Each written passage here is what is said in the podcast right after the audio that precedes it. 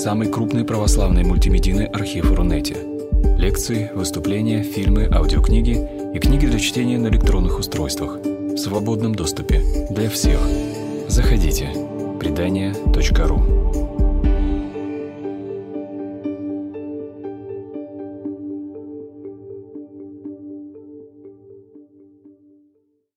Добрый день.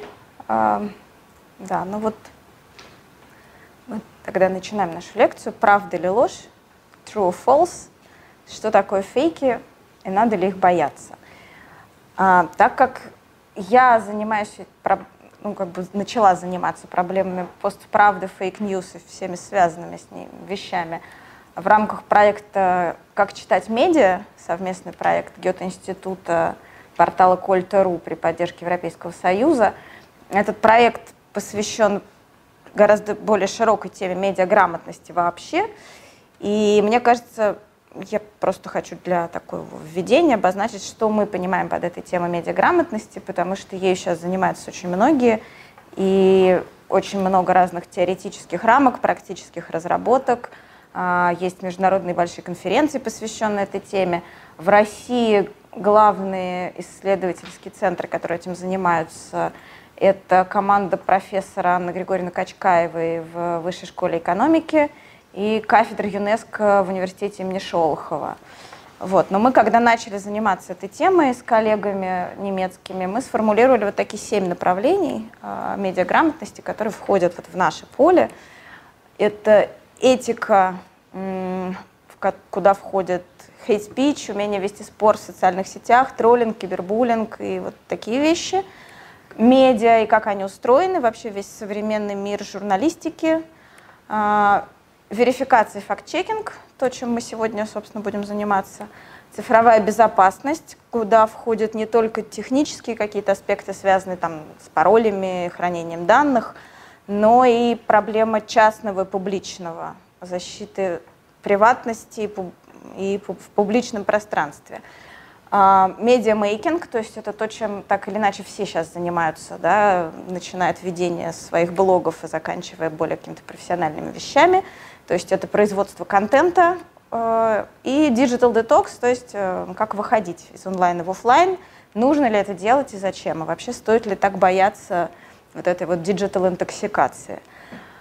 Вот, но Мы сегодня поговорим про фейки, собственно, про тему верификации, факт-чекинга и связанные с ними более такими общими проблемами, проблемах. Вот. И я бы сначала процитировала э, Василия Гатова.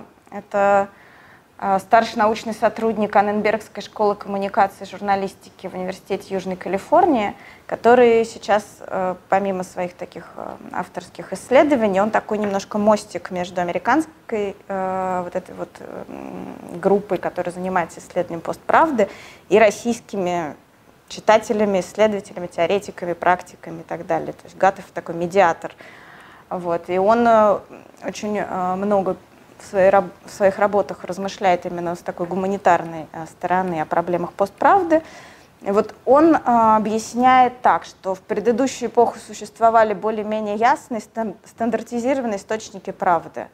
То есть была некоторая совокупность новостей, которые читатели получали из классических газет, классического телевидения, радио, и было априори понятно, что они соблюдают некоторые стандарты журналистские, и э, всем был такой общественный консенсус о том, что это и есть правда.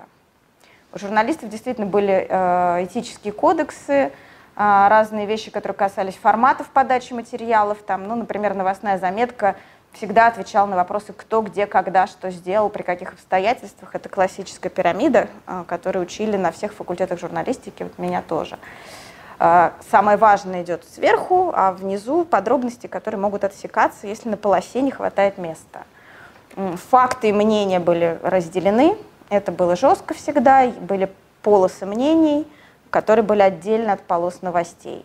В том числе они были разделены графически, да, то есть ну, просто на верстке.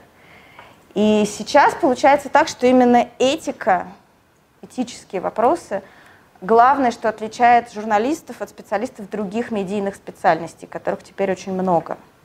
А, журналисты по-прежнему соблюдают какие-то стандарты, да, классические, например, правило трех источников, хотя сейчас оно уже постепенно превращается в правило двух источников, да, то есть что любую информацию, прежде чем публиковать, нужно иметь подтверждение из двух независимых источников. Ну, это базовое правило. И многие другие. Но выясняется, что в цифровом мире эти правила не очень хорошо работают. Или работают, но с новыми какими-то ограничениями, которые нуждаются в постоянном пересмотре, обсуждении, уточнении и так далее. А, появились блогеры, появились СММщики, и мы видим, что это совершенно другие профессии, не журналистские. То есть это не хуже, не лучше, просто это э, в медиа пришли другие специальности, и у них другой подход к информации. А, кроме таких классических сфер, как там пиар, реклама, глянец, добавилось много разных промежуточных профессий, там, включая, например, теперь есть микроинфлюенсеры, социальные сети, которые полностью изменили модель э, взаимодействия человека с информацией, ну и много других э, подробностей. Да? Но производство контента при этом как сфера деятельности широко остается. И постправда возникает вот именно в этот период как новый тип взаимодействия человека с контентом, который заново ставит вопросы о факте и вымысле, истине, лжи, э, этике, безопасности и так далее. А, и вот эта вот машина по, производству информации классическая, да, заложенная в, в классическую эпоху существования прессы, она стала переживать такой острый кризис, понятно, с приходом цифры еще в начале нулевых, но в 13-14 годах стало постепенно понятно, что вот этот консенсус а, о правдивости информации, произведенной профессиональными журналистами, а, он стал распадаться. И в 2016 году, когда постправда стала словом года, как бы этот кризис был констатирован, да, и мы продолжаем как-то в нем существовать до сих пор. И, собственно, главное, что характеризует постправду так в целом, это то, что сила эмоционального воздействия превалирует над фактическим содержанием. То есть слухи, мнения, различные конспирологические теории, они уравниваются с профессионально произведенной информацией. Ну вот для читателя разница все менее и менее заметна. А, это стало вот особенно ясно и понятно в связи с двумя факторами. Во-первых, это общественные политические перемены, конечно, то, что ну, в Америке это широко обсуждается в связи с эпохой Трампа. А, в Европе с ростом там, правого популизма, брекзитом и прочими вещами, а с другой стороны то, что э, социальные сети и вообще цифровая среда, она полностью изменила весь информационный ландшафт, способы производства, переработки, потребления информации. Кроме того, выросло уже поколение, которое родилось в эпоху интернета, и оно просто эту классическую модель не знает и не понимает. Они уже существуют вот в этом мире постправда, где все равно всему и совершенно другие принципы вообще взаимодействия человека с контентом. А, вот определение постправды классическое из Оксфордского словаря, которое его признал словом года в 2016 году, оно звучит вот так, как у меня на слайде написано. А, если переводить на русский, то это скорее, во-первых, это прилагательный, да, постправдивый, обозначающий или имеющий отношение к обстоятельствам, при которых объективные факты оказывают меньшее влияние на, форму... на формирование общественного мнения, чем апеллирование к эмоциям и личным убеждениям. Да? Но это я немножко повторяю то, что я сказала до того. Uh, у меня большие вопросы относительно вот этого определения, потому что формирование общественного мнения – это такой зауженный немножко подход, да, это то, что относится к теории коммуникации и к социологии – и здесь вот это постправдивое исключительно в, как бы в политическом контексте воспринимается, да, вот этих политических манипуляций. На самом деле это гораздо шире, да, постправда относится к восприятию вообще любого содержания информации, не только к формированию общественного мнения. И дело не в том, что эмо... не только в том, что эмоциональное воздействие сильнее и отключает э, рациональную аргументацию, потому что, но том, что сбой случился на стадии как бы вот декодирования информации, да, ее приема. Факты, объективность, новости оказались в этой новой реальности уравнены с мнениями, эмоциями, слухами, конспирологическими теориями. Доказательства перестали быть доказательствами. Мне кажется, уравнено с «я знаю», и, собственно, происходит такая постепенная девальвация факта. То есть у людей в целом возникли некоторые сомнения вообще в существовании объективной реальности. А, нету единых принципов верификации. Вот. И в этом контексте появляются fake news. Вот мы опять можем обратиться к формулировкам Василия Гатова, который говорит, что уже в нашем русском контексте слово «фейк» появляется в середине нулевых годов для обозначения некоего продукта информационного шума, который создан на основе либо вранья, либо неверно интерпретированной, либо помещенной в ложный контекст информации. А социальные медиа его как бы разогревают, да, усиливают сигнал и помогают тем, кто создает эти fake news, расширять свою аудиторию, возможно, даже менять а, окружающую нас политическую и социальную действительность. А вот такую градацию fake news предлагают репортеры без границ. Я вот была у них э, в Берлине, в их, э, одной из их штаб-квартир, которая находится в Берлине, и они нам предложили вот такую вот шкалу э, достоверности. То есть мы видим, что фейк в чистом виде, как сфабрикованный полностью контент, это незначительная часть всего массива в какой-то степени недостоверной информации. То есть самое невинное здесь это сатира. Да, ну, всем видно, да, по-английски, наверное, примерно понятно. То есть самое невинное это сатиры, шуточные тексты, которые аудитория не считывает как шутку и начинает их распространять как настоящее. Дальше идут журналистские ошибки, вполне добросовестные, которые, конечно, случаются, мы об этом поговорим позже. Вводящий в заблуждение контент, а, деконтекстуализация, то есть это факты или цитаты, которые помещены не в тот контекст, в котором они существуют, да, то есть они интерпретируются уже за счет окружения. А манипулятивный контент, то есть когда частичная правда или даже полностью правдивый факт представлен обманчивым образом, и только потом уже вот самый такой злостный, да, злокачественный, полностью сфабрикованный, сознательный, э, сознательное вранье, полностью сфабрикованный факт. Точнее, не факт, а фактоид. А, сайт First Draft, э, который, собственно, создан для того, чтобы помогать журналистам и другим сотрудникам медиа с этической практической точки зрения противостоять некачественной информации, э, предлагает э, вот такую э, картинку, такие виды фейков, семь типов мисинформации, дезинформации. Вот слово мисинформация не имеет адекватного перевода на русский язык, как и многие другие термины в этой сфере. Вот буквально вчера у нас была в группе, посвященной медиаграмотности, большая дискуссия о том, как переводить слово «мисинформация». Потому что по-русски это получается, что надо переводить несколькими словами, очень неудобно. Вот. Здесь тоже речь идет о сатире или пародии.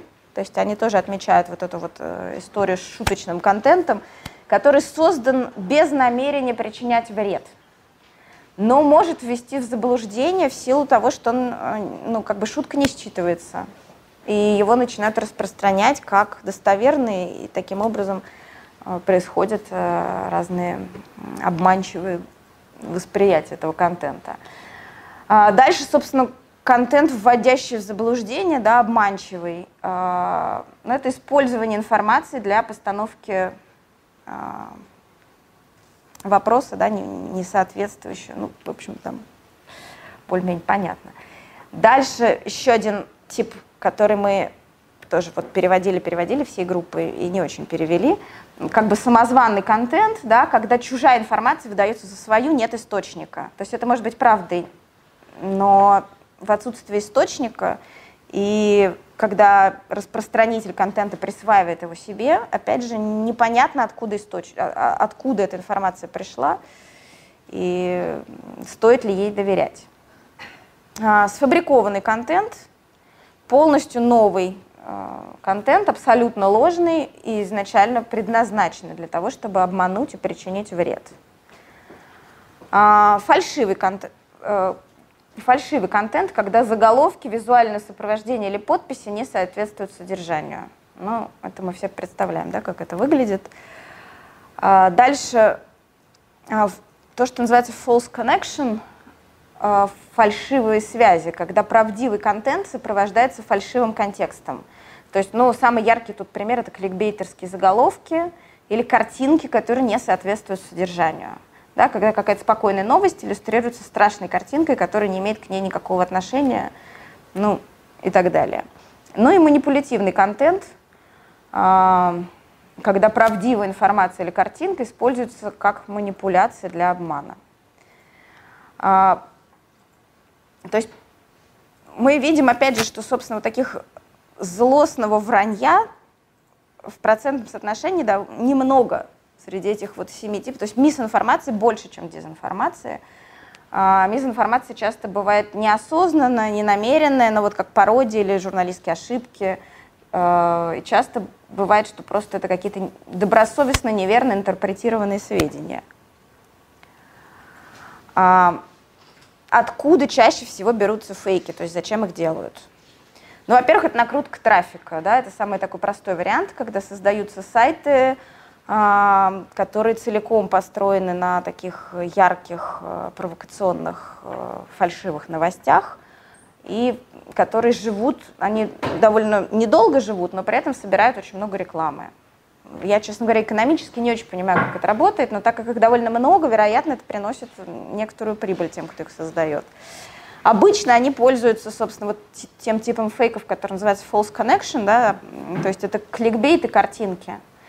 Чаще всего они просто переписывают или перепечатывают какие-то новости с, от нормальных э, там, информационных агентств, добавляя к ним провокационные вот эти вот фальшивые заголовки и несоответствующие содержанию яркие, впечатляющие картинки.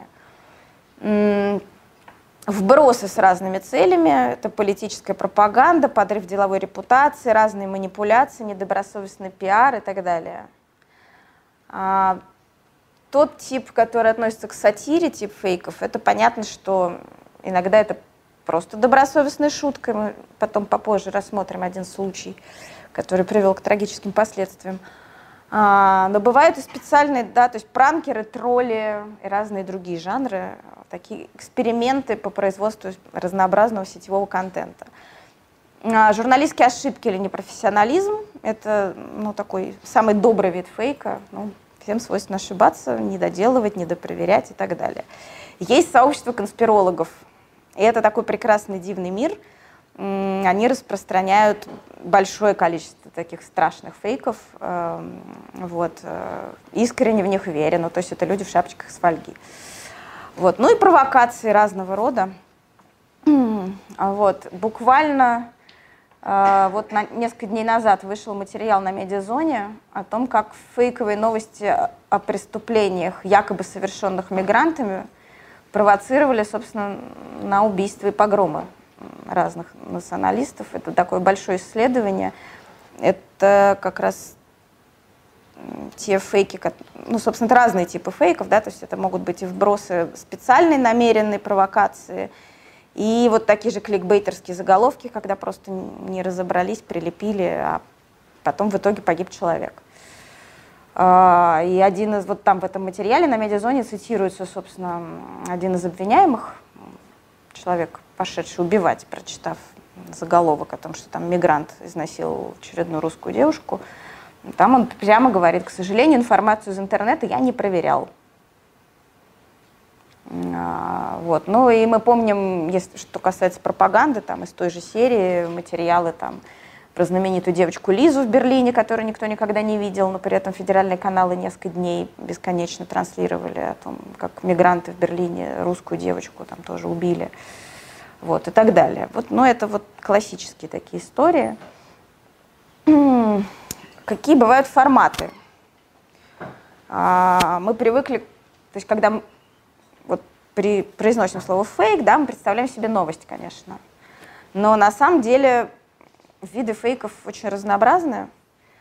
А, да, много новостей, прежде всего вот это вот на этих сайтах, там кликбейтерских, но есть видео, их гораздо сложнее распознать, потому что видео гораздо сильнее влияет, конечно, на эмоции, сразу цепляет. И степень критичности по отношению к видео гораздо ниже, чем по отношению к тексту. И это может быть, э, потом видео оно состоит из очень, э, там есть и текст, и картинка, и, раз, и контекст. И если закадровый текст не соответствует видеоряду, то есть там что-то может быть правдой, что-то ложью и так далее.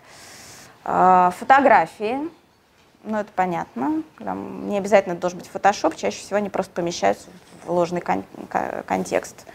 Ну там известная история, как э, были проиллюстрированы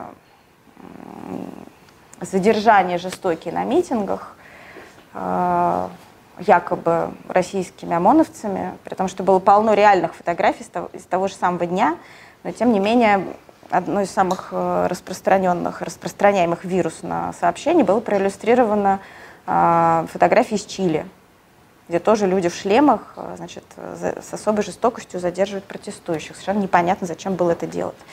Вот, но тем не менее. Посты в соцсетях, ну это понятно, там, начиная с несчастных далматинцев или там овчарок, которых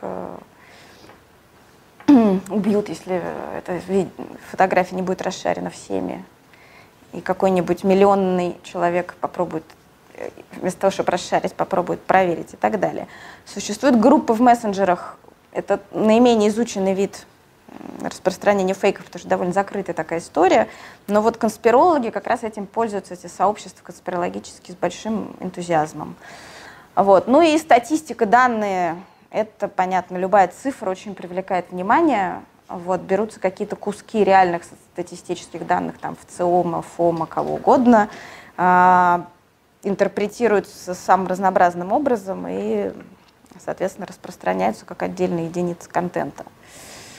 А, вот. А, исследование, опубликованное в журнале Science, ну, это один из самых авторитетных научных журналов, а, проведено учеными из Массачусетского технологического института, то есть, опять же, один из ведущих а, исследовательских институтов мира. Они изучили огромное количество твитов и пришли к выводу, что ложь распространяется значительно дальше, быстрее, глубже и шире, чем правда. А, при этом почему-то гораздо более эффективно распространяются ложные политические новости, чем, например, новости о терроризме, природных катастрофах, науке, а, финансовой информации.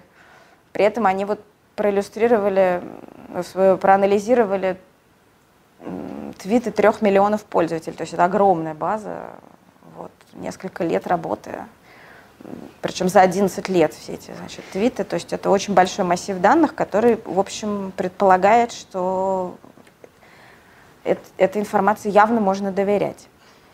А, что касается России, то вот в 2018 году, это по данным медиалогии, а, освещение фейковых новостей выросло на 33% по сравнению с 2017 годом. То есть они выбрали топ-15 фейковых новостей за каждый год. Естественно, они разные, да. И сравнили как э, быстро и как эффективно и с какой скоростью они распространялись, и, и вообще насколько широко. И вот до 33%, то есть это огромная цифра на самом деле, рост. Вот, что касается верификации. Ну, тут все понятно, что вот критическое мышление, оно сейчас вот не знаю, у нас в РАНХИКС, например, есть отдельный предмет критическое мышление. Вот. И мой коллега Денис Греков усиленно борется значит, со студентами, которые отказываются дистанцироваться от информации. Вот. Но как-то у него это получается с помощью, в общем, скорее философии. То есть это такой очень синкретический предмет, но для обычного человека, ну, понятно, что это надо применять здравый смысл. А, прежде всего нужно анализировать источник. Это тоже понятно. Желательно, увидев новость, посмотреть, откуда она пришла. То есть э, хотя бы посмотреть на домен.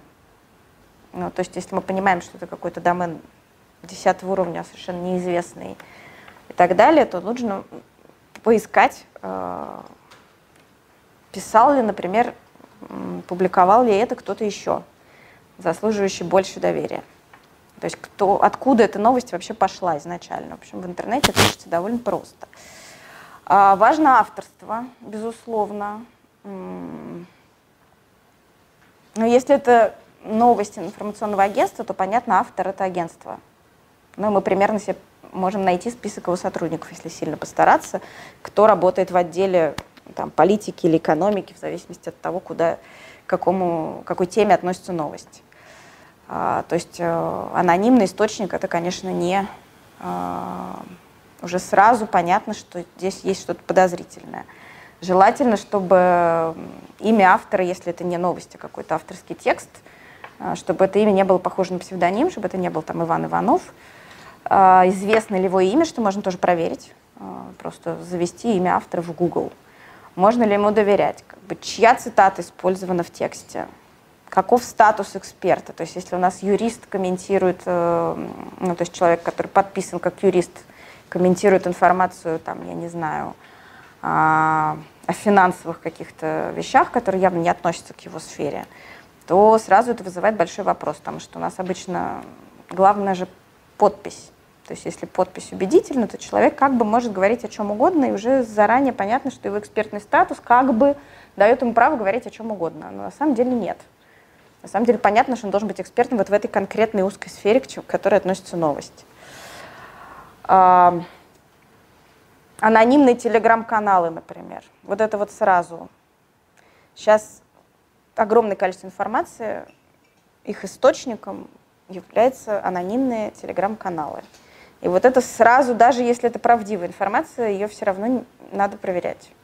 То есть даже она в итоге может оказаться правдивой. Там ну, какое-то соотношение все-таки правды к фейкам довольно приличное. Но тем не менее, сразу понятно, что вот это мы откладываем в папочку подозрительной информации, если она пришла из анонимного телеграм-канала, и лучше посмотреть, кто еще а, это публиковал или кто проверил и републиковал. а, вот Борислав Козловский в своей книге «Максимальный репост» а, приводит данные Американского института прессы, который выложил у себя на сайте результаты психологического эксперимента с участием добровольцев – и выяснилось, что для человека, кто перепостил, важнее, чем источник информации. То есть если новостью поделилась приятная знаменитость, как пишет Борислав, вы ей верите. А если неприятная, то не верите. Разница между Нью-Йорк Таймс и вымышленным сайтом newsdailyreports.com играет намного меньшую роль. Если Джон, с которым ты ходишь в церковь по воскресеньям, поделился новостью, комментировал это исследование а, какой-нибудь неизвестный журнал, то как же не поверить Джону? То есть вот это вот, конечно, парадоксально, что люди верят тому, кто перепостил, а не проверяя авторство, источник и так далее. А, важно читать не только заголовок, но и всю историю целиком. То есть дочитать до бэкграунда, вот до этой вот финальной точки с подробностями до конца. И по ходу чтения могут закрасться некоторые подозрения о правдивости информации. Дата публикации, а, то есть старые новости нерелевантны, даже если они правдивы, потому что они вынуты из контекста. Это вот та самая деконтекстуализация. А, не шутка ли это? И тут понятно, опять же, надо смотреть источник. Это может быть просто инфосакс, знаменитый сайт э, пародии на новости. Вот, но может быть и менее очевидно. Но, в общем, хорошо себя иногда проверять на наличие чувства юмора. А, кроме того, имеет смысл проверить свои предубеждения – Потому что, может быть, что просто новость очень понравилась, подняла настроение. Вот. А вовсе не факт, что это правда. Задуматься о формате, то есть посмотреть, изложен ли материал в соответствии с заявленным форматом, а, что там превалируют эмоции или факты, оценочные суждения или информация. То есть очень часто мнение принимается за новость. Причем мнение может быть правдивым, то есть эксперт высказал свое мнение, он сказал, мне кажется. Но там нет факта. А распространяется это уже дальше, вынимается вот цитата, распространяется как новость. Ну и понятно, что есть лексические э, всякие особенности, ну и просто элементарная грамотность. Ну, то есть все-таки фейки чаще пишут с орфографическими ошибками, чем а, правдивая информация. Вот. Ну и надо себе, конечно, отвечать на вопрос, вот, когда видишь информацию, во-первых, о типе контента, то есть с чем мы имеем дело. А, это новость, это развлечение, это вирусное видео, гифка, ну то есть понимать, что это перед нами. Зачем это создано, Ну, то есть можно при некоторых э, критических усилиях понять, зачем написан текст. И как именно он распространяется. То есть только ли это вирусное распространение, или все-таки есть какие-то официальные сайты и так далее. Ну и как бы если вы не журналист, и вам не нужно сразу кидаться и информацию отрабатывать, то, в общем, имеет смысл просто подождать. Не торопиться, не расшаривать сразу, э, не реагировать сразу, это очень важно. То есть вот эти вот эмоциональные крючки, они так и работают, то есть вызывают мгновенную реакцию. Нужно посмотреть, как эта новость живет дальше. Новость, видео, все что угодно. Обязательно найдется кто-нибудь дотошный, кто ее проверит за вас кто умеет это делать лучше и быстрее. Вот. И могут появиться какие-то дополнительные подробности, контекст, комментарии и так далее. Вот. Американские специалисты из Niemann's Lab а, довольно печально смотрят на наши перспективы. Они считают, что вот наступает время того, что называется deepfakes, того, что очень трудно отличать от правды. Ну, в частности, это вот реалистичные видео, которые сделаны с помощью каких-то дополнительных технологий искусственного интеллекта. Их гораздо сложнее верифицировать, чем то, что мы просто сейчас видим такое сляпанное, когда мы понимаем несоответствие э, закадрового текста картинки, кон, там, контекста, даты и так далее.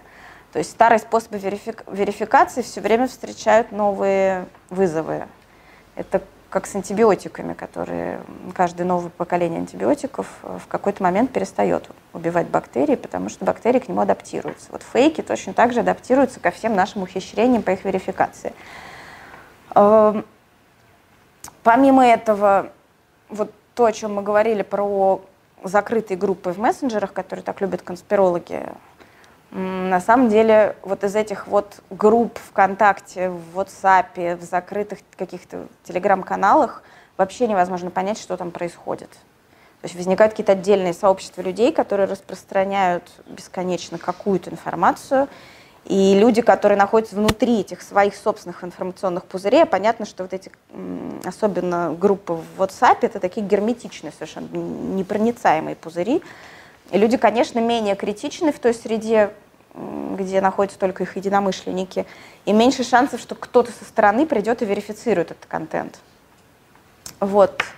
Ну и самое главное, то, что происходит, собственно, на наших глазах, то, что люди будут подвергать сомнению все, и больше ничто не будет правдой. Люди все меньше доверяют традиционным институтам, э, журналистике, государственным учреждениям, экспертным сообществам, НКО и всем прочим.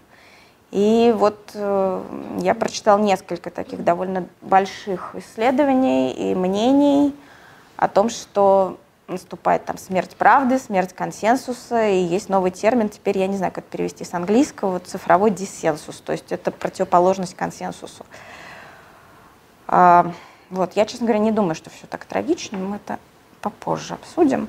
Вот, теперь я хотела бы вам рассказать про три конкретных случая, которые как раз иллюстрируют разные подходы к тому, что есть правда вообще. Вот. Первый случай называется кейс код Шарлотты. Его очень любит, э, собственно, его нашел, принес э, мой коллега Илья Бер, который автор курса по верификации информации у нас Фран Хикс. И тоже со мной работает в Гёте-институте в этом нашем проекте «Земля плоская». А вообще он один из лидеров движения интеллектуальных игр. И вот как раз из его практики знатока у нас есть история. А, значит, в 2016 году в игре «Что, где, когда» телезрительница выиграл 210 тысяч рублей за вопрос, на который знатоки не ответили.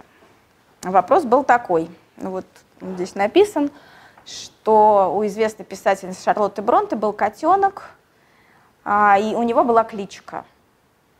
И она как-то была связана с тем, на кого этот кот любил охотиться. А, знатоки не угадали. Ответ звучал так, что кота э, звали Бронтозавр, потому что он охотился на ящериц, а хозяйка его фамилия, фамилия его хозяйки была Бронте. Вот. Знатоки не ответили, девушка получила 210 тысяч, а потом Выяснилось, что на самом деле Шарлотта Бронте умерла в 1855 году.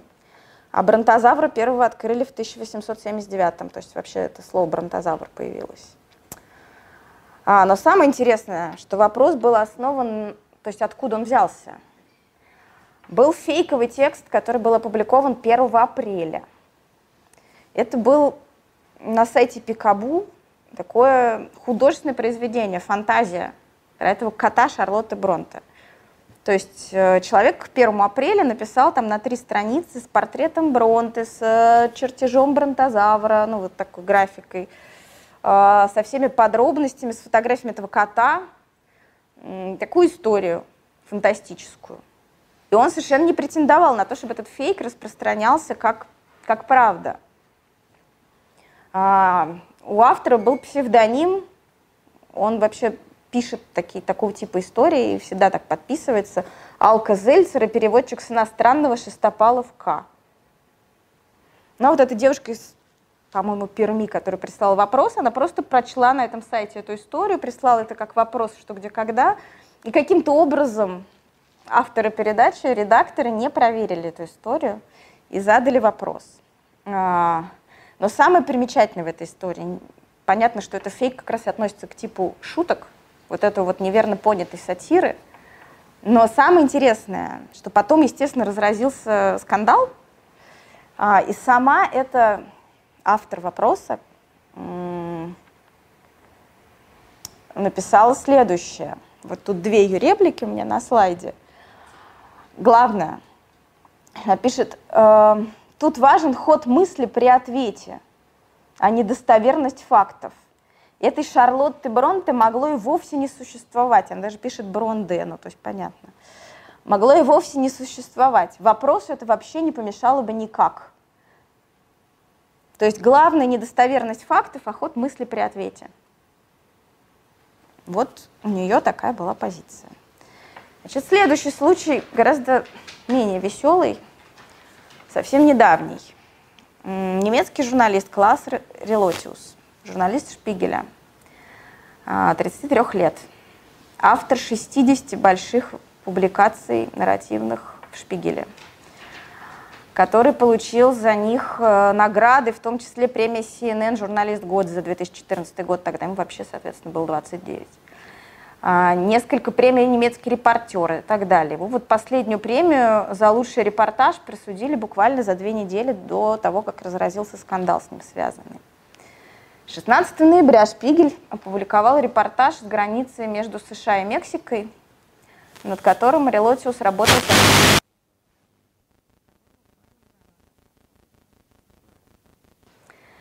И этот Морено заподозрил, что что-то там есть какой-то подлог, что-то этот Релотиус работает ну, как-то подозрительно и начал как-то сигнализировать в редакцию, но сначала редакция не поверила. И только после нескольких очевидных уже фактов стало ясно, что он просто фальсифицировал свои материалы в значительной степени, он их придумывал. И точно установлено, что он сфабриковал материалы для четырех текстов. В частности, там был текст о двух подростках, которых похитила ИГИЛ – а, текст о заключенном в тюрьме Гуантанамо. То есть это были художественные тексты, не документальные. Публиковались они как журналистские репортажи. А, и он рассказывал не только очень яркие, неожиданные истории с подробностями, с цитатами, с э, потрясающей структурой. Он просто выдумывал этих героев очень часто. То есть он фактически писал билетристику, которая была основана, конечно, на каком-то общении с героями, на поездках в те места, откуда он делал репортажи. Но какие-то детали он восстанавливал по старой прессе, по видеороликам, по блогам и соцсетям. То есть он фактически работал писателем, опубликовался как журналист. И сам этот Клаус Релотиус объясняет э, вот эту свою историю, то, что он единожды попробовав, продолжал и продолжал выдумывать свои материалы, страхом провала. То есть он считает, что это чисто психологическая такая вещь, и говорит, что речь шла не о великих делах, я страшно боялся провала. Чем успешнее я становился, тем сильнее на меня давило чувство, что я не имею права провалиться. То есть он сам себе повышал планку с каждой новой наградой и старался выдать все более яркий, все более впечатляющий репортаж, э, на который у него просто не хватало материала из реальной жизни. Вот. Два мнения хочу привести по этому поводу. Во-первых, э, редактор Франкфуртер Allgemeine Zeitung Райнхард Бингенер написал в Твиттере, что случай Релотиуса говорит кое-что о журналистике, в которой так называемые истории считаются главной валютой. Реальность не любит представлять себя историей, для нее она по большей части слишком банальна. Но это, очевидно, слишком трудно принять. Ну, то есть он вообще ставит под вопрос э, все принципы существования так называемой нарративной журналистики, э, которая, собственно, действительно основана на... То есть она требует эмоции читательской. И ровно на эмоциях держится постправда.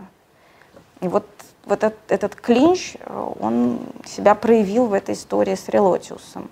Ну и вот мнение Алисы Герасименко, спецкора русской службы BBC, которая просто эмоционально сообщила реакцию большинства журналистов на эту историю, потому что действительно совершенно непонятно, как после этого заниматься журналистикой. То есть понятно, что все продолжают работать, но эта история уже никуда не денется.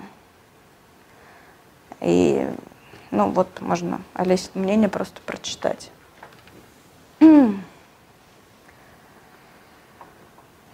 А,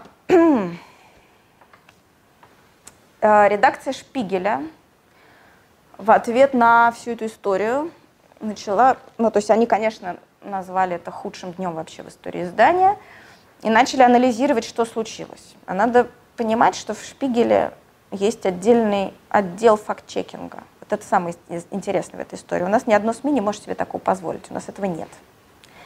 Во всех крупных зарубежных СМИ есть отдельный отдел факт-чекинга. У нас факт-чекингом занимается редактор материала.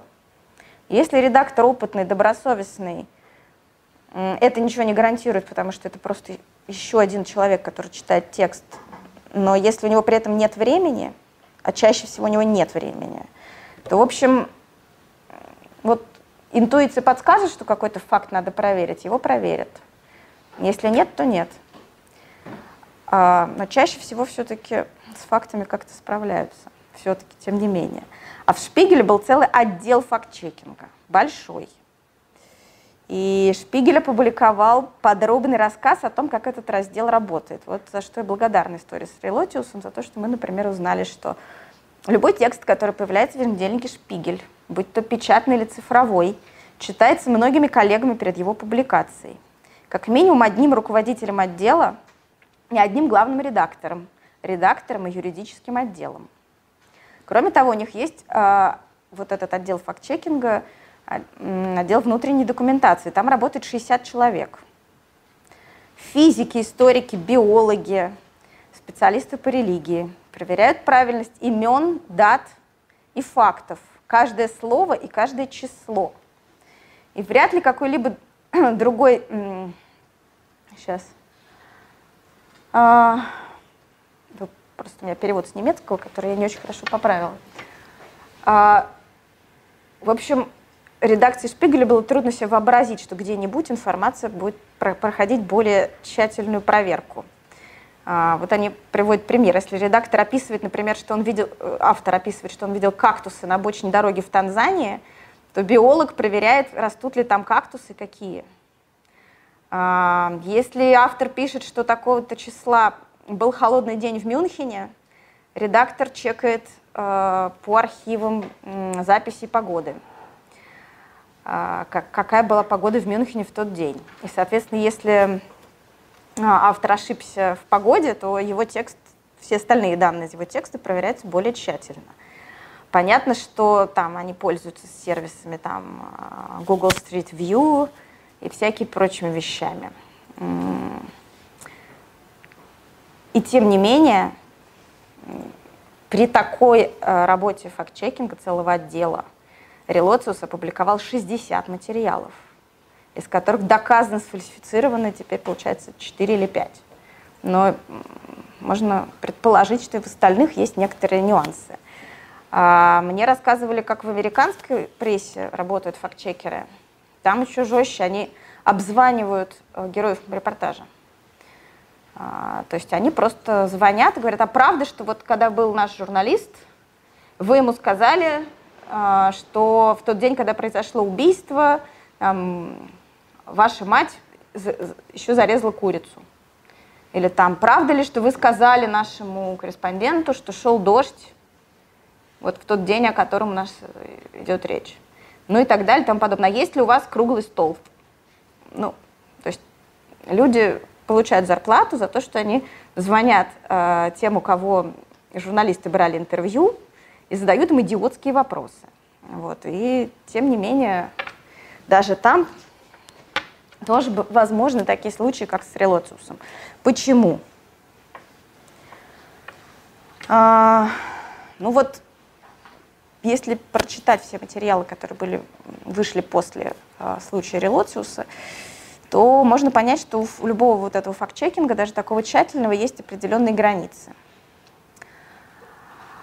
А, можно проверить факты, ландшафты, пейзажи, факт поездки, имена, даты и так далее.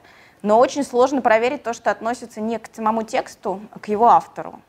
То есть содержание устных договоренностей с героями и фиксерами, беседы с глазу на глаз с источниками, то есть там непонятно, кому верить. Да? Даже если ты позвонил герою, и он вдруг сказал, да ваш журналист все врет, а на чьей стороне презумпция невиновности, непонятно. Эмоции, настроение, детали проверить невозможно. А, кроме того, вот немцы считают, что у них нет полномочий следить за своими сотрудниками. Ну, просто с этической точки зрения. Автор все-таки неподсудимый. И работа авторов с редакциями все-таки основывается на доверии. Кроме того, при высокой общественной значимости материала срочность публикации не позволяет его достаточно критично проверять. Можно проверить только вот ну, факты, да, там, даты, имена и так далее, самые очевидные. А, ну и вообще довольно трудно проверить, так ли все было, что называется, на самом деле. Если, например, ну, даже хронологическую последовательность того, как изложен материал. Из как, ну, учитывая, что текст проходит э, редактуру, то есть помимо того, что он сдан автором в одном виде, редактор его переструктурировал, и там даже в добросовестном случае может закрасться некоторая неточность.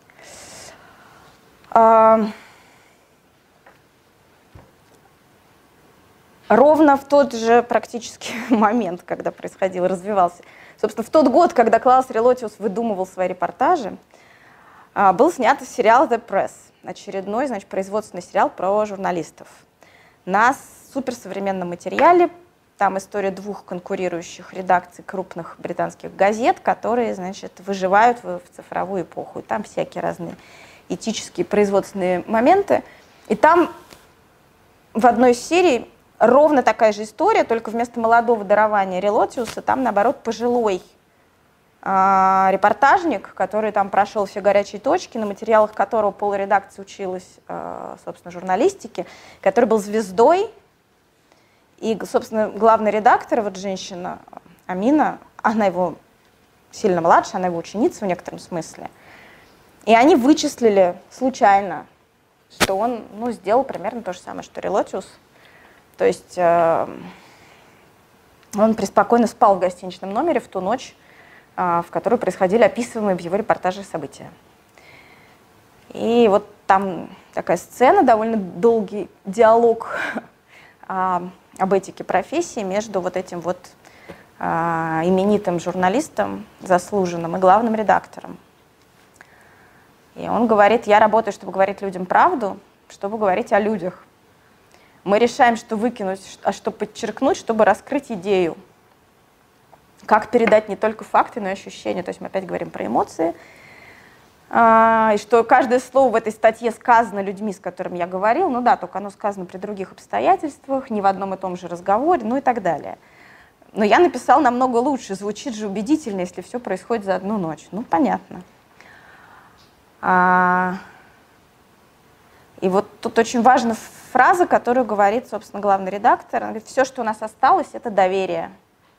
А слухов или мнений и так везде полно. Ну, то есть это опять вот к тому тезису, что все, что отличает профессионального журналиста от других медийщиков, это этика. и, соответственно, доверие аудитории, которое основано на вот презумпции того, что эта этика работает. А все остальное, как вот слухи, мнения, фейки и так далее. Вот. Ну и он говорит, что он не врал, а немного менял обстоятельства. Вот. Примерно так же, как Релотиус. Вот. Ну и третий случай. У нас были интеллектуальные игры а, с вопросом, важно ли действительно, как был на самом деле, или главная логика – у нас была, значит, история с журналистикой. И третье, вот буквально недавно, опять же, случившийся, большой скандал, который был в социальных сетях вокруг книги а, хранителя итальянской гравюры Эрмитажа, искусствоведа Аркадия Ипполитова «Просто Рим». А Ипполитов человек с э, большим именем, соответственно, вот в искусствоведческой среде, потому что он куратор больших выставочных проектов совместных российско-итальянских. И, а, выставка «Вечный Рим. Рома Этерна» в Третьяковке вот была три года назад, два. Очень такая успешная, яркая, качественная выставка. Он курировал выставки русского искусства в Ватикане. Он преподает в Европейском университете. У него репутация большого знатока Италии. А, и эта книга «Просто Рим», она не первая в этой серии – а, были про Ломбардию, про Венецию еще. На них на всех написан путеводитель. А, но вообще он известен как автор эссе, статей и разной такой вот рефлексивной, своеобразной такой прозы, художественной, бессюжетной. В аннотации к этой книге, которая вошла в лонглист премии а, New York Newspaper, говорится, что это интеллектуальная проза отличного литературного качества, эрудиция автора в знании Италии и Рима, смелые и часто спорные сравнения и параллели, умение видеть и понимать искусство завораживают читателя. А, и вдруг на сайте СНОП вышла рецензия культуролога, который живет в Риме, Славы Швец, о том, что в книге Политова очень много фактических ошибок, что часть его выводов основана на неверном понимании реалий и вольном обращении с фактами. Но у нее это написано еще в такой саркастической манере – а, ну вот, например, она пишет, цитирует, значит, Ипполитова. «Адриан построил новое здание, неведомое чему служившее, но при этом императоре, получившее свое греческое имя Пантеон». Это цитата из Ипполитова. Дальше комментирует Слава Швец. На этих строчках Плиний Старший, упоминающий пантеон в естественной истории, погибший за 38 лет до начала правления Адриана, переворачивается в своей вулканической могиле. Дальше и у нее вся рецензия построена вот на этих э, фактах, выявлении недостоверных фактов э, в книге Политова. Там даты, имена, э, неверно переведенные латинские цитаты. И дальше в Фейсбуке разворачивается гигантский скандал, потому что книжку начали читать специалисты по истории, по, по Риму, а, просто там литература веды и так далее, люди с гуманитарным образованием. И началось такое вирусное новогоднее развлечение «Найди ошибку в книжке Политова». Это, в общем, выглядело не очень красиво, но остановиться уже не могли. И ошибки там находились все новые и новые, включая неверный перевод латинских цитат, путаницу в датах.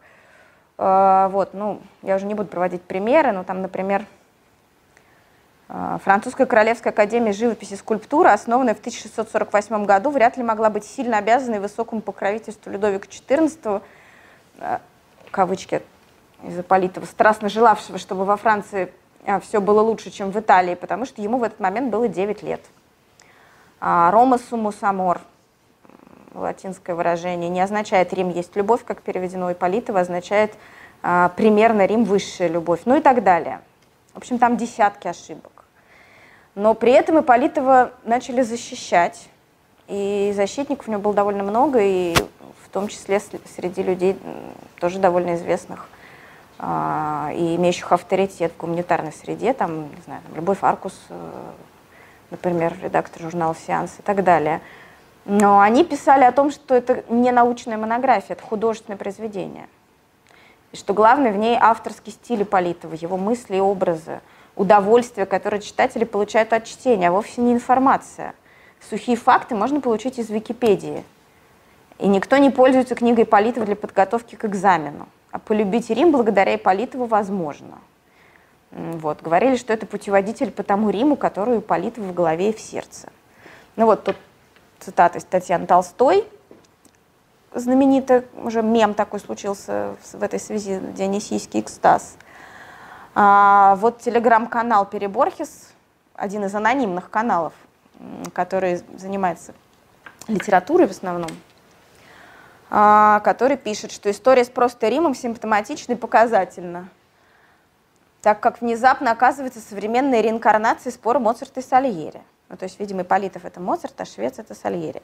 Ошибки можно убрать во втором издании, но главное в трудах Ипполитова не историческая справка, которую можно найти в два клика, а оригинальность мышления, неповторимость паутины ассоциаций, которые автор плетет на самом высоком оригинальном уровне. Невнимание к датам как раз и показывает, что у сотрудника Эрмитажа совсем другие приоритеты, экзистенциальной подлинности, которые вольно путаются в показаниях. Гораздо важнее показать Рим зачарованного странника, вместо того, чтобы пережить еще одну экскурсию с бубнежем начетнических знаний. Вот. Ну, то есть вот эти три примера, которые я привела из совершенно разных да, областей, что где когда, журналистика и литература, а, показывают, что достоверностью можно пожертвовать, например, ради логического упражнения, основанного на допущениях, а если код был – эмоциональной убедительности, трансляции ощущений, включение у читателя сочувствия. Когда журналист уверен, что вот он в своей там, правоте, в правоте своих героев и хочет вызвать более сильную эмоцию. Ради художественности, оригинальности мысли, создания образов, которые не стеснены формальными рамками факт-чекинга – вот. Но у меня стоит знак вопроса, потому что ну, это бесконечный список на самом деле. То есть можно искать еще случаи, случаи, случаи, когда вот этой вот фактической правды можно пренебречь ради какого-то эффекта. И это действительно, в общем, спорно. Ну, то есть у сторонников этой точки зрения очень убедительные аргументы. И мы опять как бы возвращаемся к вопросу, а что такое вообще правда, и почему мы решили, что новость это единственное ее измерение. Да, и что такое факт вообще?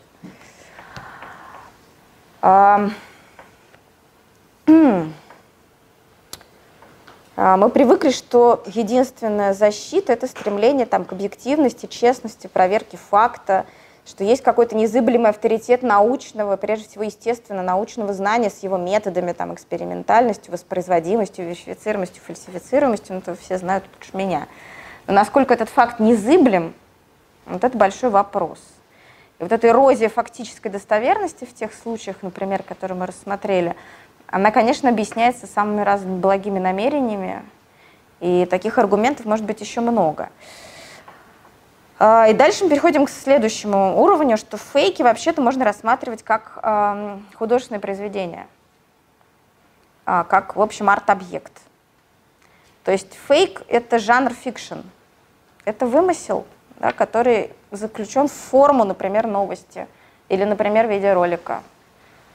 А, и люди, ну, собственно, современное искусство уже давно оперирует этими вещами. В. Но теперь уже вот есть просто проекты, построенные на деконструкции новости, как художественном жесте они создаются отчасти для того, чтобы заново поставить этот вопрос, что есть правда и реальность, а, что такое объективный мир, то есть мир объективен, и мы его описываем, или мы создаем что-то своими а, текстами или там видео, картинами, и это становится реальностью. Это большой вопрос. В художественном журнале номер вот свежим, последним за 2018 год, есть статья Марыси Пророковой, которая называется «Зачем нужны fake news?». Мне было очень странно, что я наткнулась на текст с таким заголовком в журнале по искусствоведению. Вот. Но оказалось, что он рассказывает о новом проекте «Петушки». Вот скрин на экране, который состоит из полностью выдуманных новостей культуры – там рецензии на выдуманные книжки и спектакли, анонсы выдуманных концертов и так далее. При этом сделано это вот, ну, абсолютно как э, такой сайт типа Colta.ru. Э, то есть это вот такой образец художественного высказывания в жанре fake news, который образ... просто такой чистейшей прелести совершенно. А, и вот она пишет Да, и они сами апеллируют к жанру мокюментари. А жанр мокюментари появился очень давно. Это фильмы fiction, которые полностью имитируют документальные. А, то есть это имитация документальности ради мистификации. То есть, ну, понятно, mock — подделывать, documentary — документальный. Он появился еще в 50-е годы, как, опять же, такой жест художников в ответ на коммерциализацию документального кино. То есть это все уже было, только теперь у нас а, вместо кино, мокюментари, у нас есть сайты, которые так же, как ответ на а, политическую даже ситуацию, на ситуацию в искусстве, в культуре, создают вот этот альтернативный мир. Причем я так не очень глубоко погружалась в эти петушки, но, насколько я понимаю, они хотят создать какой-то ну, культурный контекст, в котором они хотели бы находиться. То есть им не нравится то, что происходит, но это вот такое, ну, такое левое искусство. Да. А, и вот один из авторов этого сайта, собственно, в этой статье в художественном журнале пишет, в экспериментальных целях мы предприняли попытку скрестить псевдодокументалистику с практикой рецензирования, сделав акцент на эстетической интеллектуальной составляющей материалов, а также параллельно поставив цель создания коллективной карты культурной жизни города, на которой локации, персонали и авторы пребывали бы в состоянии бесконечного номадизма, обмена взаимного подглядывания и цитирования. Сразу же мы задумались об образе человека, который мог бы создавать подобные тексты – в нашем представлении это некто, обладающий чертами Вуди Аллена и всех трикстеров мировой культуры разом. Он пишет критические эссе о несуществующих кинофильмах, книгах и научных конференциях, публикует их в известных изданиях. И его мимикрия выглядит достаточно убедительно, чтобы смутить даже специалистов, вовлекая их в размышления над вымышленными продуктами культуры. Раскручивая эту идею, мы постепенно пришли к фигуре средневекового странствующего ученого, несущего концепции сюжета и новости из города в город – в результате сформировался сложно сочиненный образ – исследователь, скептик, лицедей, контркультурный деятель своей эпохи.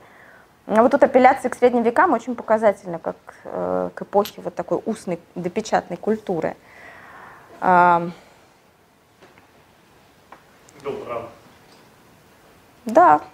Вот тут сейчас некоторые присутствующие очень повеселятся. Вот, потому что это то, что я вспомнила в связи со всей этой нашей постановкой вопроса, как раз со средними веками и так далее.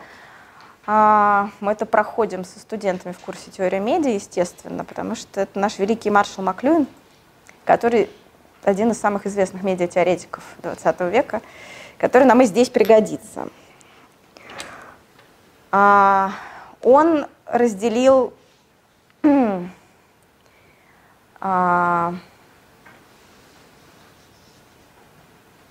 этапы развития человеческой цивилизации, но ограничим это все-таки не всей человеческой цивилизации, потому что его сильно критиковали за то, что он выводил из э, европейского, американского опыта какие-то глобальные теории, которые касались всех. Но, скажем так, нашей европейской западной цивилизации он описывал этап ее развития через развитие медиа.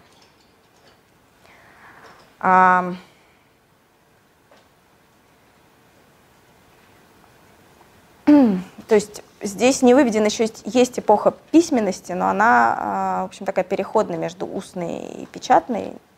Это сейчас не очень нам важно. Но факт тот, что только с появлением печати, а это 16 век, а, он связывает развитие, соответственно, ну, понятно, что с появлением печатных книг возникла практика чтения про себя, а, и вообще про вот эту вот глобальный перелом, который произошел в связи с распространением книгопечатания, писали очень многие авторы, не только, понятное дело, Маклюин. Но история в том, что вот это все наше представление, в том числе о правде, ну, появилось э, только в новое время. А новое время возникло после появления книгопечатания как технологии, после того, как люди стали читать про себя, как возник как следствие индивидуализм, а, стала возможной позитивистская наука с ее аргументацией, и, соответственно, дальше развивались средства массовой информации с теми самыми классическими стандартами, которые мы, ну, как бы эрозию которых мы теперь наблюдаем. а, возникла публичная сфера как пространство для дебатов на основе общественного консенсуса, который мы опять видим, что он сейчас распадается, о чем писал Юрген Хабермас и продолжает писать. И это все продукт нового времени, эпохи книгопечатания и модерна. То есть то, что нам кажется очевидным и незыблемым, на самом деле этому не так много лет.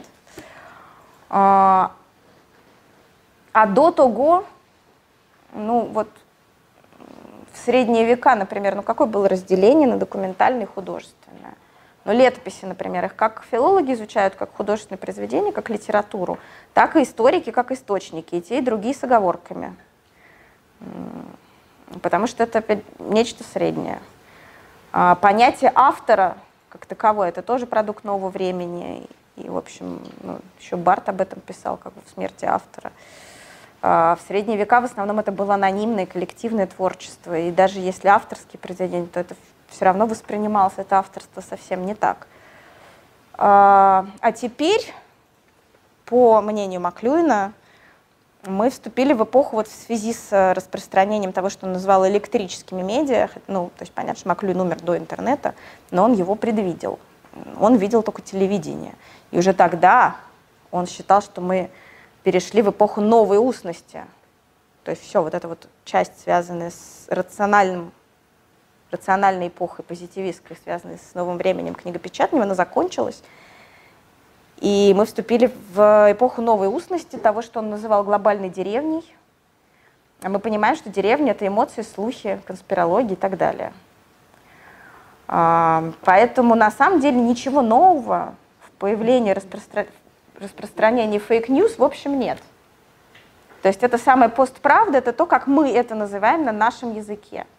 А само это явление существовало очень давно. Я вот пока все это читала, я вспомнила, что, ну, понятно, что устная культура, она все равно продолжала существовать на протяжении всех этих э, веков. Но вот, например, если мы говорим о современных конспирологах и, всем прочем, ну, например, э, кровавый навет, история про кровавый навет – но это же классический фейк, классическая конспирологическая теория, как бы пример постправды. Он возник в XII веке.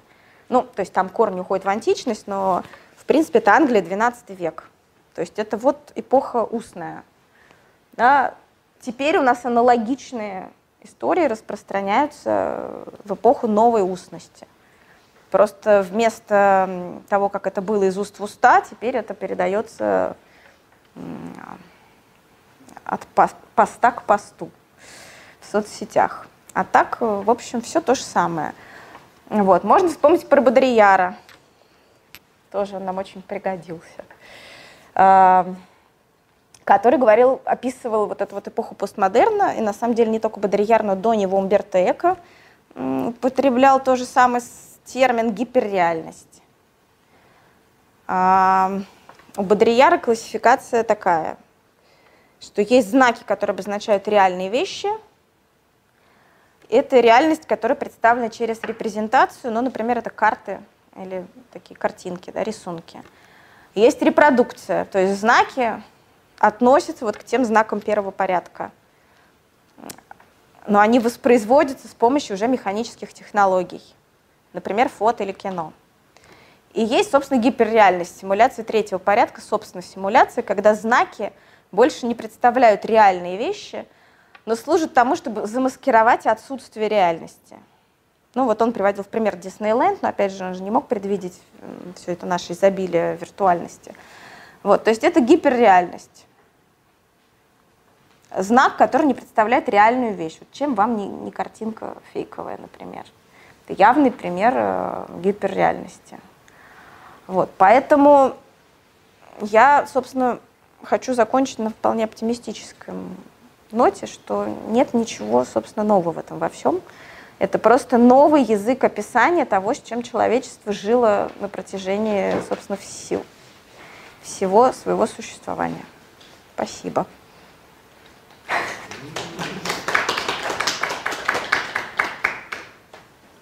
Ну, если есть вопросы, то я могу на них ответить наверное, э, ну, иллюстрации к э, тому, что ты закон... Э, чем ты закончил, это, конечно, история советского периода печати, советская печать. Мы же здесь фактически можем все найти, все признаки, которые были написаны, ну, которые указаны как признаки постправды. И это идеологизация, это превалирование эмоционального и идеологического наполнения над фактами. Фактом становится то, что э, выгодно идеологии. Ну, там немножко все-таки не то. Вот тут хорошо бы почитать книгу Юрчака. Это было навсегда, пока не кончилось. Там как раз в том числе про то, как Советский Союз конструировал себя через бюрократический язык и через пропаганду. Это, конечно, ну, относится к предмету, но это такие не полностью совпадающие семантические поля.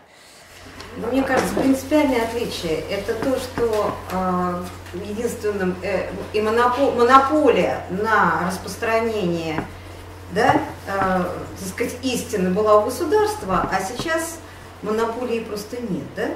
Поэтому, соответственно, э, все агенты, они же контрагенты, и поэтому все поля там, да, и все соображения относительно того, что есть правда, что нет, э, насколько там, вот, допустим, э, этого немецкого, да, ну, это известный mm-hmm. скандал, да, который ты говорила, вот, насколько его репортажи, пускай они художественные, насколько они укладываются, да, представление о том, что есть правда, потому что мы понимаем, что есть художественные произведения, которые, ну, скажем так, да, э, более правдивы, чем некие документальные вещи, да, которые, документы, которые описывают правду, они могут являться не настолько убедительными, как правда, которые описаны художественно.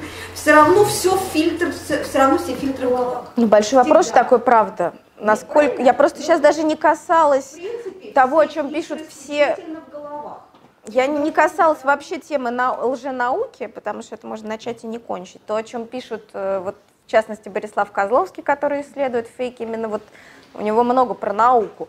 Вот этот позитивистский подход, который связан с тем, что мы можем с помощью научного метода проверить все или везде найти, что правда, что ложь, вот он сейчас, собственно, пережив... и сталкивается со всеми этими вызовами, и поэтому очень бы хотелось все-таки верить, что да, научный метод – это то, к чему мы можем прислониться, но у меня есть некоторые сомнения в этом, честно вам скажу. Особенно, но опять же, тут можно на всех теоретиков ссылаться. Все же об этом все писали на самом деле. Леотар же писал о том, что наука нуждается в, лег... в том, чтобы быть заново легитимизированной в эпоху постмодерна. Но это вот о том же. Ну, класс Релотиус э, и история, скажем, о 28 панфиловцев по сути, очень близкие вещи. Ну да. Опять же, ничего нового. Здесь вообще речь о том, а, нужно ли кому-то этот факт сейчас, по большому счету. То есть, допустим, мы сюда вложим большое количество науки, изысканий и угу. э, кучу денег и научимся отличать истину от лжи. Но нужно ли это кому-то? Потому что сейчас зачастую формируется сообщество, а, ну, мы сами формируем вокруг себя, собственно, вот и соцсетями и прочим, да, вот этими информационными пузырями. И мы хотим свою, своей группе, своем сообществе а, потреблять определенную такую, скажем так, правду. Она похожа на правду, но она все-таки окрашена в наши какие-то социальные прочие цвета, да, и а, мы не хотим докапываться, наверное, до истины. То есть человек, а, вот сейчас же тоже проводили беседы исследования, не знаю, просто, ну, наверняка тоже где-то читала, да, об этом, что а, когда в определенном сообществе людям доказывают, что факт другой, а не тот, который они прокомментировали, а, там, как-то эмоционально на него отреагировали, они начинают э, не, то есть не воспринимать информацию о факте. Они говорят, mm-hmm. нет, нам не важно, этого не было все равно, мы не хотим этого слышать, и еще больше начинают доказывать ту вот э, свою первоначальную идею, которая не базировалась на факте, а базировалась на фейке.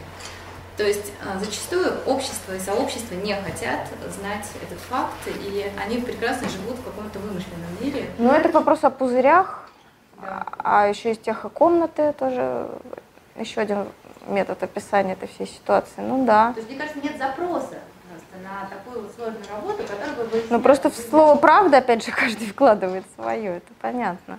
Но тут есть вот у меня, собственно, как у журналиста, Тут есть еще понятие объективности. Это к вопросу о Релотиусе и о всех прочих этих историях. Каждый раз, когда у нас возникают какие-то споры с нежурналистами на тему нашей работы, мне всегда говорят, ну слушай, ну неужели ты веришь в объективность? Ну, зачем ты вообще это слово произносишь? Ну это смешно, ну какая объективность? Я говорю, ну объективность, она на то и существует, что она как вот морковка перед осликом. Что если ты говоришь, что ее нет, все, но ты можешь больше не работать, ну, то есть ты уже больше не журналист, и, ну и, и все, это полная деградация. Мы понимаем, что ни один материал, даже со всем этим отделом шпигелевским фактчекинга и с идеально выверенными, представленными двумя сторонами, а, например, раньше в Америке, не знаю, как сейчас, по линеечке вымеряли, сколько сантиметров цитата одной стороны и сколько сантиметров цитата другой стороны, чтобы репортаж не был э, необъективен, любой материал. Вот сколько не выверяй, сколько не, не факт-чеки, а, все равно объективности идеальной ты не достигнешь. Но если ты не будешь к ней стремиться, то это полная деградация. Ровно то же самое с правдой. Но гораздо сложнее, потому что, вот как мы видели, есть аргументация от правды художественной. И действительно, некоторые истории, в частности, просто исторические многие сюжеты, они гораздо лучше остаются ну, в коллективной памяти, скажем так, если они воплощены в художественных образах. Но все равно документальная правда должна оставаться хотя бы в монографиях, потому что иначе, ну, на самом деле историки, я так понимаю, вот есть один историк, они также стремятся к, к этой правде исторической, как журналисты к объективности. Так же, как объективность, ну да. Но тем не менее... Вот именно. Но если ты к этому не стремишься, то ты уже не историк, не журналист, вообще не пойми. Есть некоторое количество профессий, которые требуют такой внутренней дисциплины, идеализма, потому что иначе просто можно лучше пойти на рынок торговать. Слушай, ну соотношение людей, которые стремятся к идеалу и которые к нему не стремятся в профессии, я думаю, что его там, во-первых, взвесить невозможно, а во-вторых, оно наверняка все равно остается, ну, грубо говоря, примерно одним, одним и тем же, да? Не знаю. Потому что у вас нет монополии, то, соответственно, всегда есть возможность, да, уйти в ту же самую идеологию, да, но по своим собственным причинам, да, не по диктату, допустим, редакции, да, а по каким-то своим Конечно. причинам. Ну вот как этот прекрасный персонаж из, из э, сериала «Пресса». Хочу прокомментировать, но с другой стороны, э, когда речь идет о фактах, там, ну, они хотя бы, ну, если вы боитесь, что они есть факты.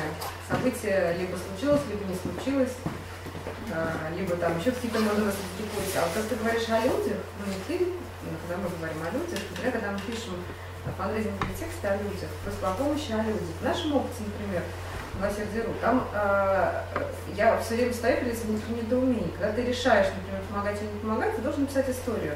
Чем больше ты в это погружаешься, тем больше ты видишь грани, и у тебя с каждой грани представление меняется и порой кардинально. То есть, когда ты говоришь о человеке, ты вообще не можешь приблизиться никакой правды. Ну, о человеке все сказал доктор Хаус.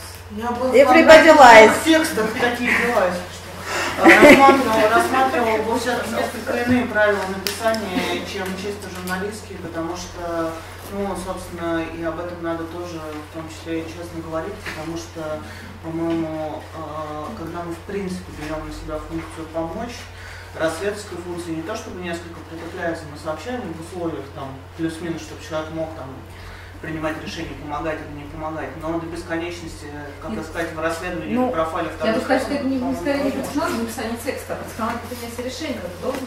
Слушай, подожди, у тебя есть, грубо говоря, если ты помогаешь, да, если это вот про помощь, да, у тебя есть диагноз или у тебя есть объективные какие-то свидетельства экспертов о том, что человеку нужна помощь. А когда он рассказывает свою историю, ну, ты понимаешь, что он врет, как любой очевидец, ну, окей. Или врет, или это не особенно важно. То есть тут действительно есть... Но все врут. Нет, он не врет.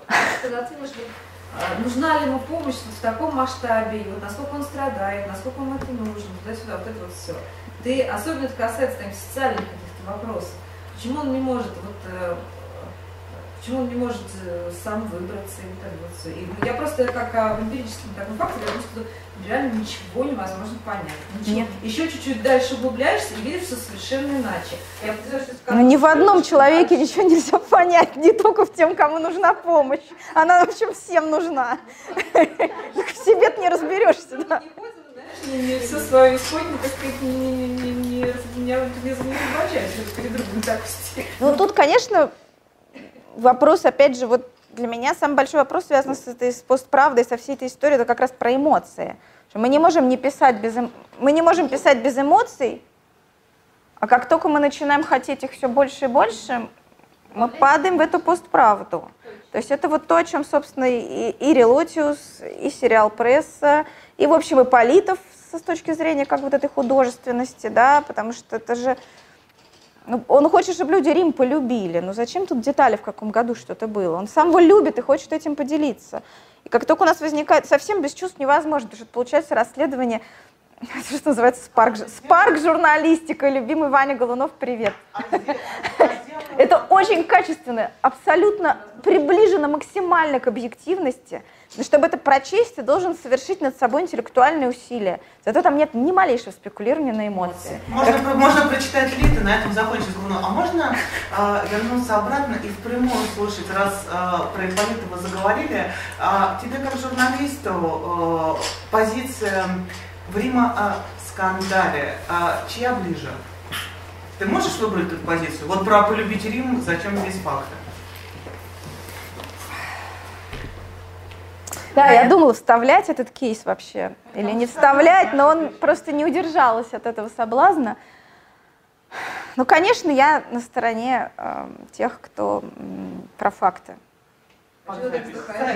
Конечно, ну, конечно, я на стороне тех, кто говорит, что нельзя писать с ошибками, когда ты...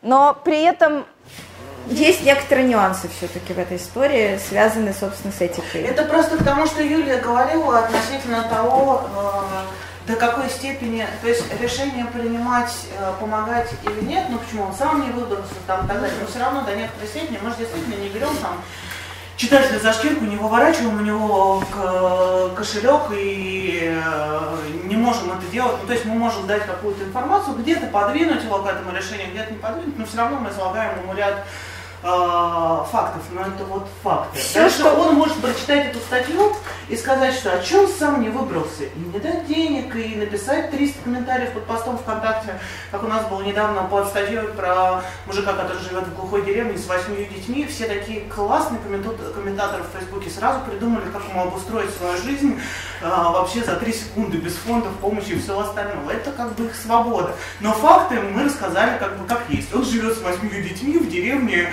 с, с, умершей мамой этих детей, там нету работы, э, он Э, позвонил в один из фондов, которому мы помогаем, и сказал, что он сейчас повесится. Это факты. Дальше ты можешь принимать решение, не принимать решение.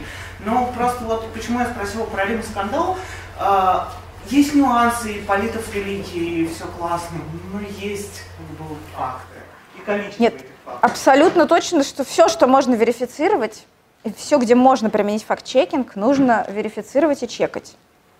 Но нужно понимать, что есть границы, что факт не абсолютен, и что могут возникнуть какие-то этические не чистые ситуации. Вообще очень редко можно принять решение однозначно. Просто есть разные же жанры. Мы же не говорим, что «Война и мир» — это э, справочник, и, так сказать, все должно быть полностью по войне 12 года. Ну и там да, конечно. по битве, э, битвах с Наполеоном. Да, это этот аргумент жанр. приводился в скандале с Римом. Это просто другой жанр. Э, а если а если претензия на то, чтобы конкретные цифры... Но все-таки Толстой не писал, что война была в 2014 году и сгорел Петербург, а не Москва. Ну. Сорян. А вот если эту идею э, как бы формулировать как э, правило для журналиста, можно ли сформулировать так, манипулировать дави чувства, но только так, чтобы тебе невозможно было поймать? Нет, манипулировать сознательно, ну, Манипулировать нельзя вообще. Манипулировать нельзя в принципе никогда. Вот в чем дело. И это всегда большой вопрос, когда начинаются вот эти вот, э, вот эти вот ваши фандрайзинговые журналисты. начинают э, рассказывать... Манипуляция, да, Вот. Но она таки там таки зашита, но это у нас другая тема уже начинается. Очень тоже неоднозначно, и я бы тут не выносила никаких суждений. Но лучше постараться избежать манипуляций во всех случаях, в которых ты в состоянии это сделать. Если человек э, как бы, принимает на себя такой аскез и старается, как только может, не распространять фейков, не вестись на них, но ведь это, э, как бы сказать, это ведет к сокращению медиапотребления. Потому что по современном темпе э, ты то и дело что-нибудь такое. Ну, как- Сама никогда не? Как мы видим, нет, я, не, я вообще очень редко что-нибудь перепощиваю. У меня свои правила. Я просто стараюсь не делать репостов, по крайней мере, не досчитав до 10 хотя бы. А пока досчитаешь, уже кто-нибудь откроет, что это фейк. Но просто... Которые повелись все, включая медиатусовку. Как? Что, что? случае, в начале. Я говорю, интересный был кейс с синими китами, на. О, синие киты были системы прекрасные. А еще был прекрасен Бабченко. Еще был прекрасен случай с По Бабченко. поводу синих китов, э, э, я ну, встречалась, когда вот журналисты, причем журналист с именем, э, уперевшись в одну эту тему и поверив э, героя, не принимает кулуарно поданные ему свидетельства, что герой вообще-то не орел. Вообще-то не надо, может, так писать. это непрофессионально просто. Ну да, Но у всех практически бывали такие случаи. Ну, конечно, бывали. Синий кита, Да, я правильно поняла, что синий кит это вообще фейк? Да? То есть вообще одна- Ну, там... Было бы гораздо проще, если бы... э, Скажем так, там установлены- Там установлены ложные логические связи. Были сообщества синих китов? Были. Были подростковые самоубийства? Были. Было, ну... А, Потому что Да. примерно как там он не приехал, он не выдумывал все на сто процентов. Непонятно насколько, но даже, честно говоря, если ты выдумываешь там наполовину, на 80 процентов, а связки делаешь определенным образом, но вкладываешь там, я не знаю, одну ключевую цитату, но совершенно другого образа, э, фейк ли это? Ну, было бы клево, если бы фейки были Это разные вещи, потому нет. что Релоциус знал, что он выдумывает. А автор «Синих китов» искренне верила, то есть она... Понятно, но дело в том, что все равно, э, все равно фильтрация наша, да? То есть мы понимаем, что, скорее всего, не существует единого и не может быть единого центра управления там, подростковыми самоубийствами, да? Конечно. Это конспирология. Да, Что это- есть это- где-то мировое правительство, Да, или там да, то есть- э, излучатель какой-то, который всех зомбирует, или инопланетяне высадились. укладывается да, в конспирологический тип построения, Да. да, она уже, даже если она, ну, так сказать, реально, но она э, укладывается все равно сюда, да, то это не важно, реально она или нет, она укладывается, если вот такую, какую, в такую конспирологию, то ты все равно строишь а, относительно нее свои представления о том, что это один из. И что невозможно взять один центр, да, и, э, э, значит, да, зацепить из этого центра, да, всех э, жаждущих, Ну, желающих. человек, который регулярно читает родительские чаты, в общем, защищен от, от конспирологических построений, потому что образцы логики подступают, в общем, регулярно. И уже просто, ну, да. Отравленная пепси-кола, куда примешана кровь каких-то там ну, условно ВИЧ-инфицированных, да, там, ну, куча-куча всего. Да, Каждую неделю что-нибудь новенькое. Человека очень хорошо, да, э, которого, у которого там друзья в спецслужбах рассказывают ему про, вот, про, про синий кит, да, про частности, да, все из рубежа. А спецслужбы, вообще сотрудники спецслужб очень подвержены конспирологии. Нет, а у них очень конспирологическое а мышление, да. Абсолютно конспирологическое мышление. Ну, там разные есть, но в принципе это свойственно им, да. Поэтому у них вообще всегда все укладывается в такую вот линию, да, прямую. Ну да. И все. Так, я предлагаю закончить нашу дискуссию.